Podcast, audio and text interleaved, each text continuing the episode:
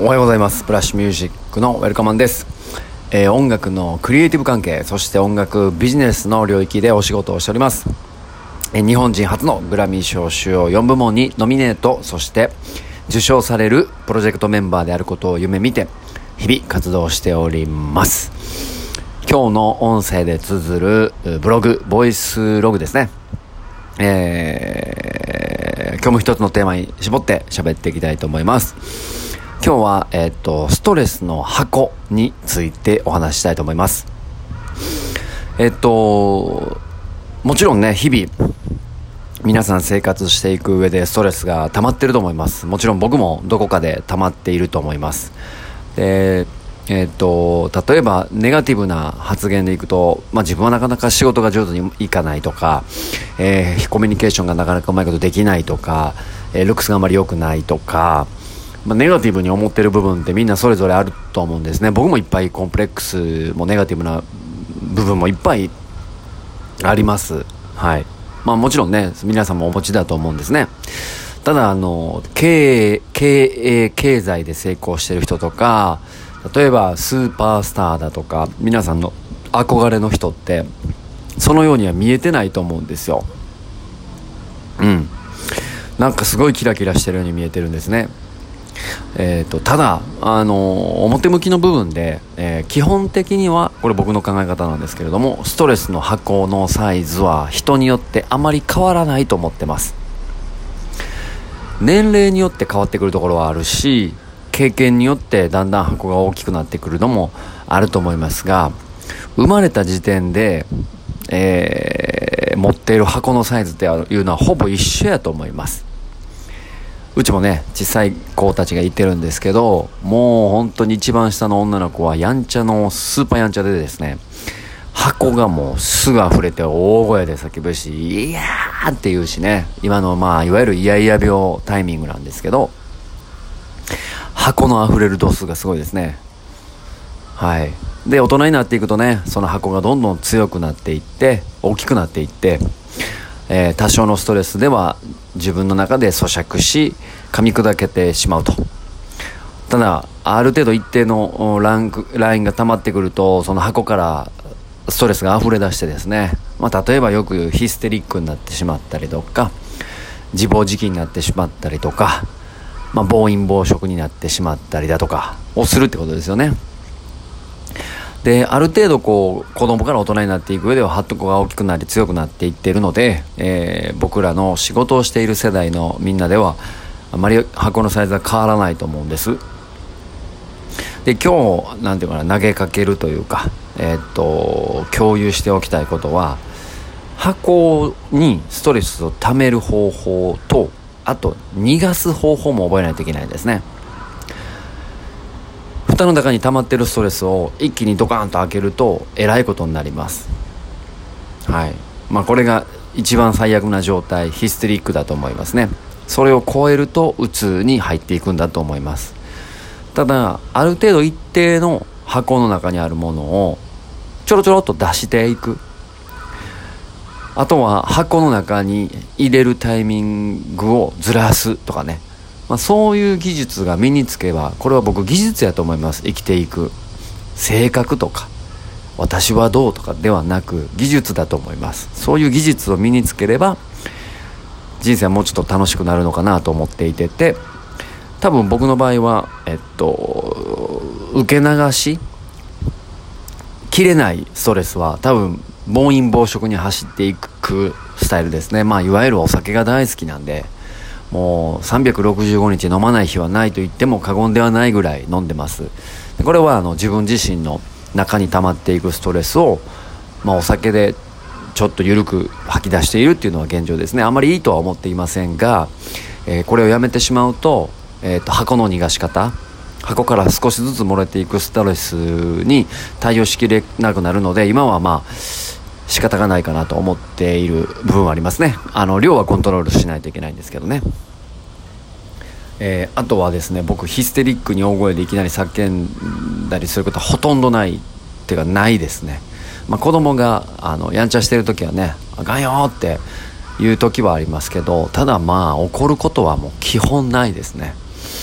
だから急に箱が溢れて箱の中身からドカーンって大きいストレスが出てくることはほぼ、えー、ゼロと言っていいほどないです。でもう一つどこでストレス発散してるかっていうとえっ、ー、とね運動ですね。運動っていうかフットサルですね。勝ち負けの世界であの勝った負けたでストレスをある程度出してますね。あとは自分のスケールが上がった時とか自分がイメージ通りできた時とかはストレスが飛んでますね。ある程度。まあ、その他にももちろんねストレスが飛ぶ方法はあるんですけど、まあ、そうやって皆さんも自分の箱が今溢れてるなって時は少しずつ逃がしていく作業を技術として身につけるっていうのがいいと思います。それが何かっていうのは人によってそれぞれなのでそこに向き合ってみてはどうでしょうかというそんな話でございます。ストレスの逃がし方上司とうまくいかない時、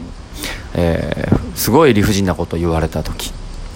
うん誰かの悩みを聞いて自分がストレスになってしまった時、まあ、これ結構多いと思うんですよね。あの特に女女子の間でって言ったら言い方悪いかもしれないですけどあのね聞いて聞いてっていうやつですね。僕あんまりあれ好きじゃないんですけどそのあれって結局ストレスを渡し合ってるような状態なんで自分の話を誰かに言うことによって自分のストレスを軽減させている相手に軽減をあ自分相手にそのストレスを渡してるってことなんで僕はあんまりあのあの作業が好きじゃないんですけども、えー、なるべく自己解決するようにしてますね。まあ、そういった意味合いで日々生活の中であのシチュエーションの時どうだろうなこのシチュエーションの時どうだろうなあの時はこういうふうに逃がしてるなこれはちょっと抱えきれず結構大きいので一回負担の中入れるけどどっかでゆっくり出さないとしんどいなみたいなね。のは、えー、常にあのストレスの箱を中身を見ながらちょっとずつ出しながらたまに溜め込みながら一気にドカーンってならないようにえー、技術的に僕は処理してます。なので基本的にポジティブでハッピーなのはそこの技術がある程度僕身についてるからなんだろうなとも思っています。だから、えーと、空っぽ元気ではなく割と、えー、技術的な部分も捉えて、えー、ハッピーでポジティブなんでしょうねっていうのはあるかなと自分では思っています。まあ、ただね、あの箱の使い方っていうのは難しいので、えー、成長していきながらなんですが僕もいろんな人に迷惑かけてしまい、えー、怒られ、え、もしくは、えその逆もいっぱい経験してきたのでこうなったっていうことであるので、え皆さんもこのストレスの箱に向き合いながら上手に、えライフスタイルを設計していってはどうでしょうか。はい今日はなんかちょっと自己啓発的な真面目な話になりましたが、えー、8月の10日ですよね。祝日でございます、まあ、昨日もねあの音声ボイスログでお伝えしましたがえっとはい今日もあの、まあ、昨日はちょっとねあの朝から実はあの昨日はねあ言うとこ昨日はですねあの朝からお仕事をしててでホームページの制作だとか、まあ、もちろんメールは毎日返すんですけどあと Spotify の本をねやっとちょっと読み出したんです。え、っと時間がなかなかなかったんで、まあ、このお盆中に読もうと思ってるんですけど、えー、そうなんですよ。あのついにダニエル・エク CEO のねライフストーリーが語られる本をねちょっと今読み始めまして。で昨日はですねあの僕が入ってる音楽ビジネスコミュニティニューミドルマンコミュニティっていうのがあるんですけどそこのねあの Spotify の読書会やったんでねそこのコミュニティに参加させてもらってでまああのー、実際のね音楽ビジネス Spotify の成り立ちみたいなところの、えーと、議論とか、えー、それこそ2008年12年前に Spotify が、えー、企業プレゼンをしてるタイミングで、えー、日本であの Spotify を広めた人がいてるんですけどその人の話を聞いたりねすごいいい話でしたよ。はい。まあ、そういう歴史とかも触れながら、えー、音楽ビジネスのな濃いな話をさせてもらってでその後にですね再来週にリーグがフットサルが始まるんですけどそれの、まあ、練習もあってなので朝からあ走って、えー、インプットして本読んでホームページの制作してで、えー、っとそのセミナーオンラインセミナーで、えー、いろんなコミュニケーションとかを、まあ、情報を得つつで2時間トレーニングしてでお家帰って、えー、家族とご飯を誕生日会をしてもらったというのが昨日の一日ですね。で夜11時にはもう子供が寝るタイミングで10時半ぐらいかな。ちょっと遅なっちゃったんですけど寝かしにかかったら僕も一緒に寝てしまいましてで今日も朝走って今ですね。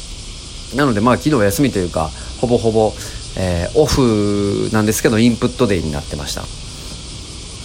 で今日はですねあのもう少しオフらしていただくんですけど、はい、朝からちゃんとインプットしてねあの面白いニュース記事を見つけて、えー、インプットだけ終わらしてメール返して、えー、今日はゆっくりあの家族との時間を楽しみたいと思っております。ミュージックビジネスセッション今日発信しますのですいません。昨日発信する予定やったんですけど最後の工程が飛んでまして今から発信したいと思いますのでぜひチェックしてください。えー、あとですねこの最後にちょっと告知を入れたいんですけれどもいつも飛んじゃうんでこれも文面考えとこうということで今日はおしまいです。